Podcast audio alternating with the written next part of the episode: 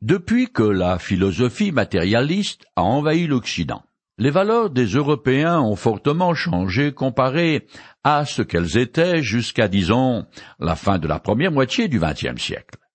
Puisque la grande majorité des gens croient que le matérialisme est l'ultime réalité, ce qui appartient au sacré et au spirituel a été mis en veilleuse, ou pire encore, sur les mêmes rayons que Blanche-Neige et le Père Noël. Cependant, comme l'a écrit le poète Destouches, chassé le naturel, et il revient au galop. Il ne parlait pas du spirituel, bien sûr. Pourtant, il est normal, disons même logique, de croire à un être suprême qui appartient à une autre dimension que le bocal espace-temps dans lequel nous sommes enfermés. D'ailleurs, les enfants n'ont aucune difficulté à croire en Dieu. Et malgré leur soi-disant rationalisme, la majorité des Français s'intéressent toujours de très près à l'horoscope, ainsi qu'à toutes les formes d'occultisme possibles et inimaginables. Selon la foi chrétienne, l'action de Dieu sur terre se fait par l'intermédiaire du Saint-Esprit, la troisième personne de la Trinité. Dans le chapitre 12 de l'épître que Paul écrit à l'église de Corinthe, il développe l'un des ministères particuliers de l'Esprit divin. Cette assemblée est bénie parce que ses membres ont reçu beaucoup de dons spirituels dont bien sûr ils abusent comme de tout le reste. C'est d'ailleurs leur conduite très peu chrétienne qui a engendré des divisions, des procès les uns contre les autres, l'inceste, la débauche, des tenues vestimentaires provocantes, la gloutonnerie et l'ivrognerie dans les repas fraternels, le mépris des pauvres de l'Église et une attitude générale irrévérente envers le Seigneur lui-même. L'arrogance de ces Corinthiens qui exploitent le principe de la liberté chrétienne pour leur propre compte se révèle également dans l'exercice des dons de l'esprit qui se manifestent en exhibition spirituelle désordonnée. Les personnes responsables de ce chaos dans les cultes s'enorgueillissent de leurs soi-disant privilèges, ce qui contribue encore davantage à la désintégration de cette assemblée. Paul va donc s'évertuer à remédier à ces excès en décrivant la nature et le but des dons spirituels et comment les utiliser pour la gloire de Dieu. Au beau milieu de son enseignement, il fait une digression qui n'en est vraiment pas une pour montrer la supériorité de l'amour qui devrait gouverner toute la vie du croyant, ses relations et aussi l'exercice des dons spirituels. Au final, et encore une fois, ce qui compte par-dessus tout, c'est l'amour de Dieu et du prochain. Les deux commandements qui, selon la parole même de Jésus, résument toute la loi et l'enseignement des prophètes. Matthieu, chapitre 22, les versets 36 à 40. Je commence à lire le chapitre 12 de l'épître de Paul aux Corinthiens. J'en viens au problème des manifestations de l'esprit. J'aimerais, frères, que vous soyez bien au clair là-dessus. Un Corinthiens chapitre 12 verset 1 les Corinthiens décrivent certaines de leurs pratiques pendant le culte comme des manifestations de l'esprit. Partant de ce concept, Paul l'élargit et l'étend à l'ensemble des dons spirituels dont il va parler pendant trois chapitres. Cette portion de l'épître est celle du Nouveau Testament qui décrit avec le plus de vivacité les phénomènes étonnants qui ont marqué les premiers temps où la jeune Église commence à étendre ses ailes dans l'Empire romain. Le feu de l'Esprit qui à la Pentecôte avait gagné les disciples s'était étendu aux assemblées chrétiennes nouvellement créées.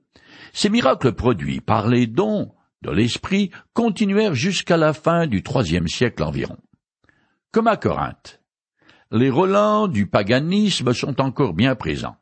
Il se produit un mélange d'idolâtrie et de dons divins qui fait que l'exercice des dons spirituels est accompagné de nombreux abus particulièrement avec le don des langues auquel les Corinthiens attachent une grande valeur à cause de son éclat.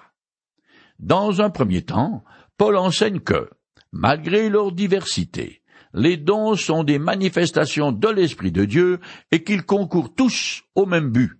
Ensuite, il souligne que ce qui leur donne leur vraie valeur est l'amour du prochain. Enfin, il pose les principes qui doivent gouverner le don des langues. Je continue.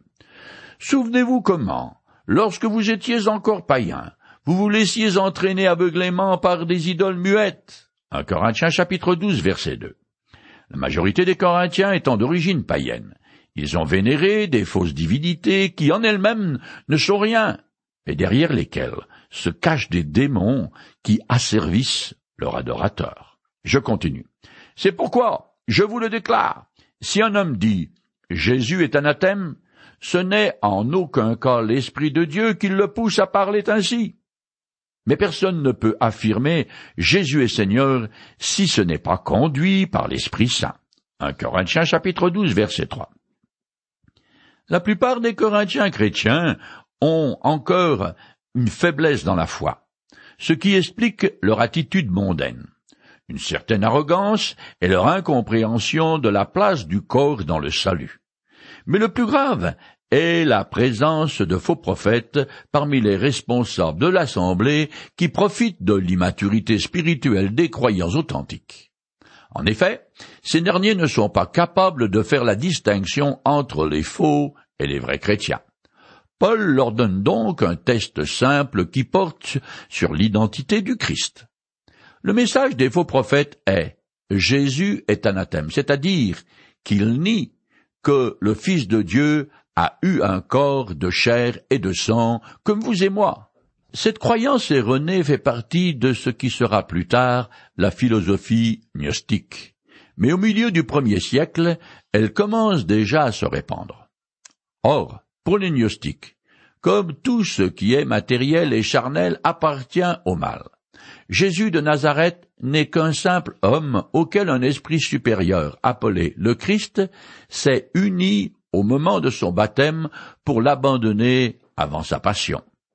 La première hérésie chrétienne qui vit le jour fut de nier l'humanité du Christ. Selon ce point de vue, L'homme Jésus n'est donc plus ni Seigneur, ni Sauveur, ni l'objet de la foi. Le test que Paul propose aux Corinthiens consiste à vérifier si quelqu'un croit vraiment que celui qui règne maintenant dans les cieux comme Seigneur est le même que Jésus de Nazareth, l'agneau de Dieu qui a souffert sur la croix.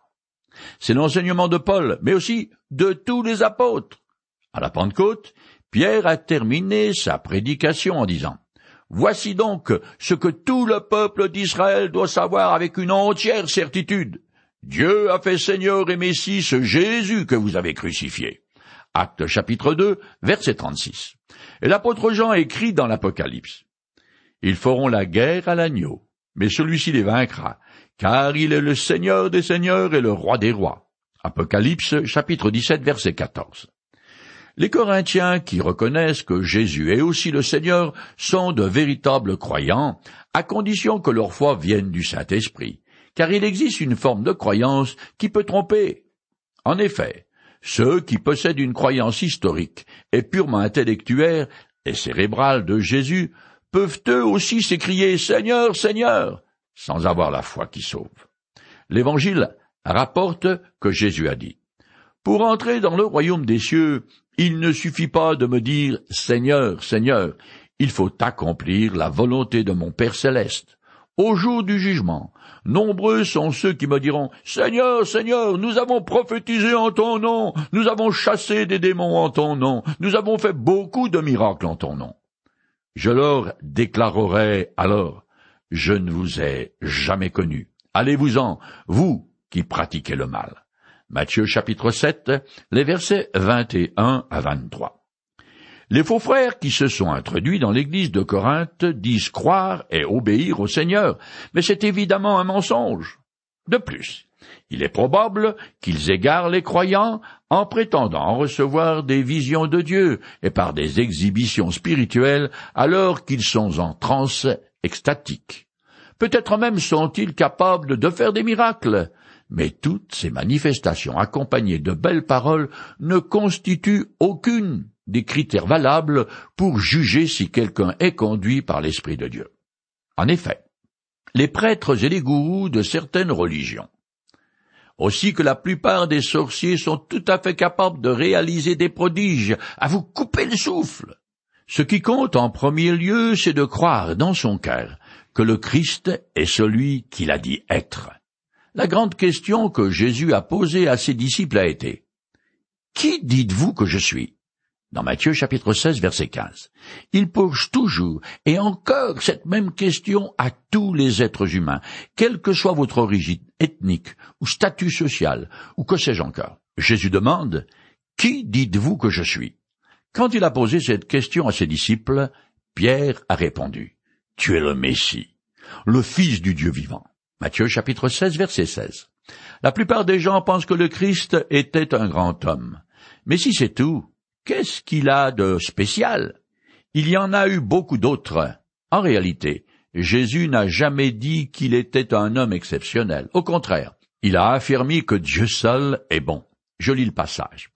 Alors un notable lui demanda, Bon maître, que dois-je faire pour obtenir la vie éternelle?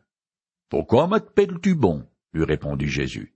Personne n'est bon, sinon Dieu seul. Luc chapitre 18, les versets 18 et 19. Par contre, Jésus a affirmé sans équivoque possible qu'il est le Fils de Dieu, le Maître et le Seigneur. Je cite des passages.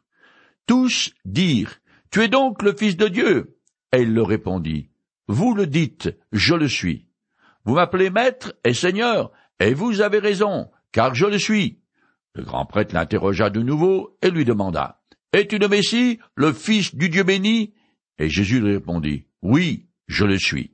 Marc chapitre 14, les versets 61 et 62. Luc 22, verset 70. Et Jean 13, verset 13.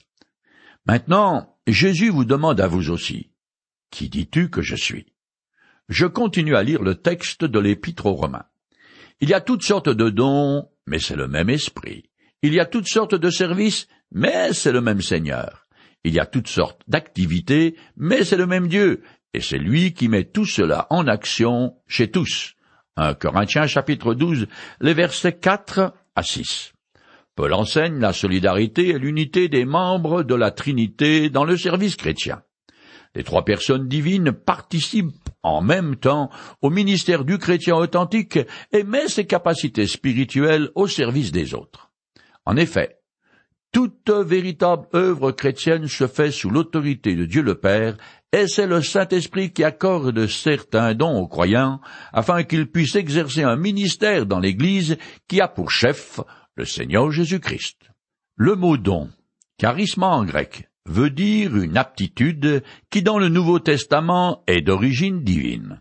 C'est la possibilité d'assumer une certaine fonction ou une capacité de servir dans un domaine particulier, ce dont doit s'exercer dans un cadre précis qui est de servir les intérêts des frères. Ce charisme peut aussi être un talent naturel que le croyant utilise pour servir son Seigneur. Ce qui ressort du texte est que chaque chrétien véritable a au moins reçu un don, une habileté, un savoir-faire qu'il tient de Dieu pour servir son prochain. Or, l'Église de Corinthe est divisée à cause de la rivalité qui règne entre certains de ses membres qui s'enorgueillissent ou se jalousent au sujet des dons. Pourtant, loin d'être des signes de spiritualité dont on peut se vanter, les compétences, qu'elles soient naturelles ou spirituelles, sont des manifestations de la grâce de Dieu. L'ensemble des croyants peut servir le Seigneur efficacement et de différentes façons grâce à la diversité des dons qu'ils ont reçus. Ceux-ci sont donnés aux chrétiens afin qu'ils puissent satisfaire les besoins qui se manifesteront d'une part dans l'Église et d'autre part en dehors en faveur des non-croyants, afin que ces derniers apprennent qui est Jésus-Christ et placent en lui leur foi. Je continue. En chacun, l'Esprit se manifeste d'une façon particulière en vue du bien commun. 1 Corinthiens chapitre 12 verset 7. Les manifestations de l'Esprit sont variées, mais trouvent leur unité en leur source qui est Dieu et dans leur but qui est le bien commun, l'édification de l'ensemble des croyants.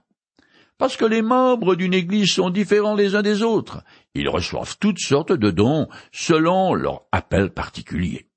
Seulement, ces capacités ne sont pas accordé pour son petit enrichissement individuel particulier, mais pour l'utilité commune, ce que précise également l'apôtre Pierre qui écrit.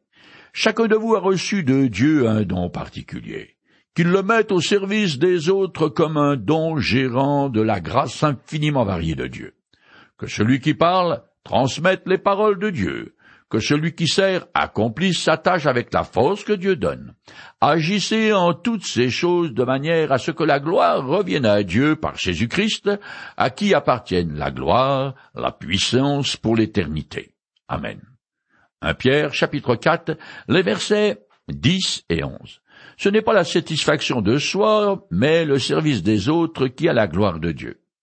Les Corinthiens ont encore beaucoup à apprendre dans ce domaine. C'est d'ailleurs pourquoi Paul leur a déjà dit que chacun de vous, au lieu de songer seulement à lui-même, cherche aussi les intérêts des autres. 1 Corinthiens chapitre 10 verset 24. Ce même principe s'applique bien évidemment à l'exercice de ses dons et talents naturels. Un peu plus loin, l'apôtre va comparer l'Église, qui est le corps du Christ, au corps humain, et il va montrer que chaque membre contribue à la bonne santé de l'ensemble. Maintenant, Paul va dresser une liste de neuf dons spirituels.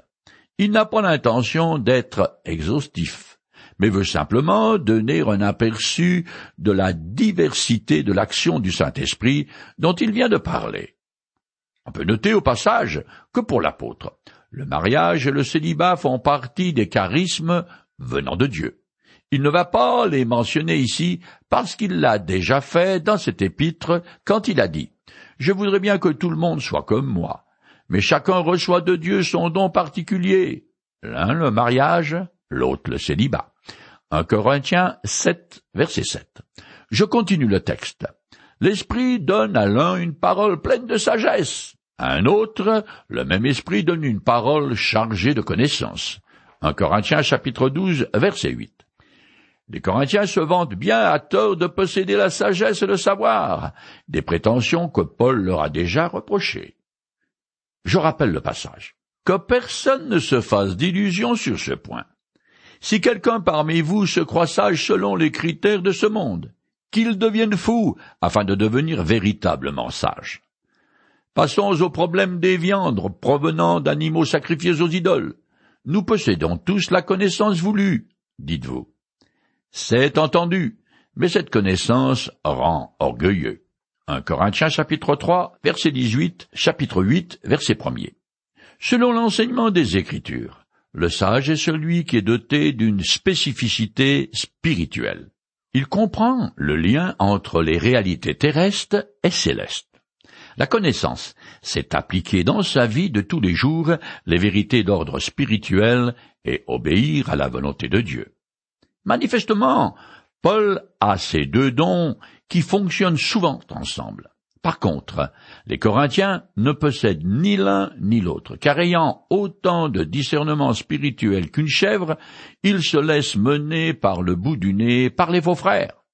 Par ailleurs, ils sont bien loin de mener une vie digne de ceux qui se disent disciples du Christ.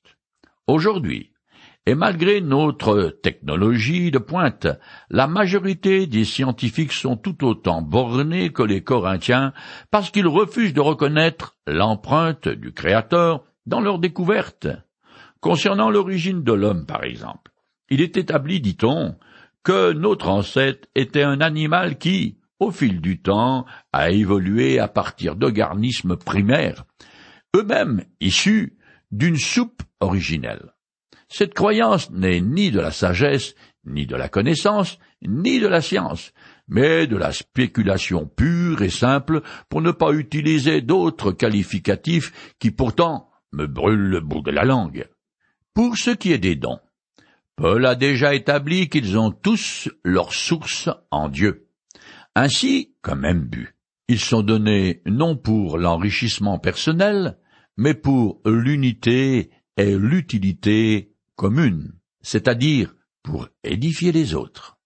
Je continue le texte. L'Esprit donne à un autre d'exercer la foi d'une manière particulière, et à un autre, ce seul et même Esprit donne de guérir les malades. 1 Corinthiens chapitre 12 verset 9.